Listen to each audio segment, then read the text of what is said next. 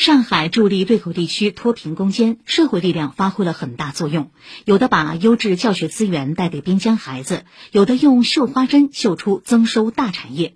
软实力对接上硬需求，产生了一大批爱洒边疆的生动案例。请听报道。统计显示，仅过去三年间，上海就有三百二十二家社会组织募集并向中西部地区投入帮扶资金超过十八亿元，覆盖助医、助学、安全饮水等领域。帮山区儿童补充营养的一个鸡蛋项目已走入第十一年。项目负责人、联劝公益秘书长肖杰说：“项目已支持青海、贵州、云南等地的二百五十三所学校，累计二百二十八万人次，师生每个在校日都能吃上一个鸡蛋，共计提供了二点五亿个鸡蛋。衍生出的创意劝募活动‘一个鸡蛋的暴走’，也激发调动起越来越多的社会力量。”企业也好，社群也好，都很愿意来支持，筹款量越来越大。我们是把这个项目经常去孵化很多有希望的儿童项目，包括当地公益机构的支持、政府的支持，所有人共同为一个目标做一件事儿。四年前，上海复兴公益基金会启动关爱乡村医生的十年计划，至今已覆盖全国十六个省市自治区、七十二个帮扶县，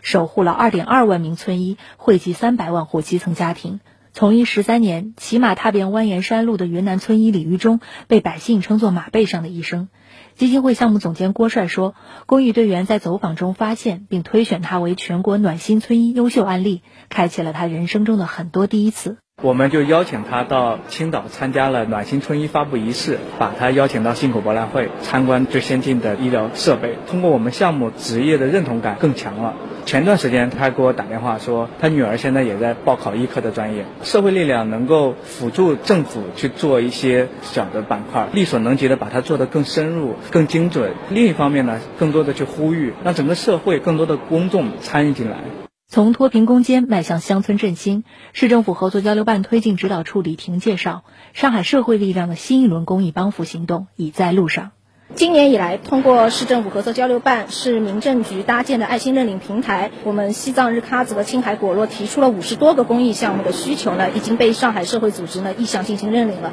下一步呢，我们继续呢会信息交汇互通，进一步鼓励和引导社会力量呢发挥他们的优势，共同帮助对口地区的群众解决急难愁盼的问题。以上记者汪宁报道。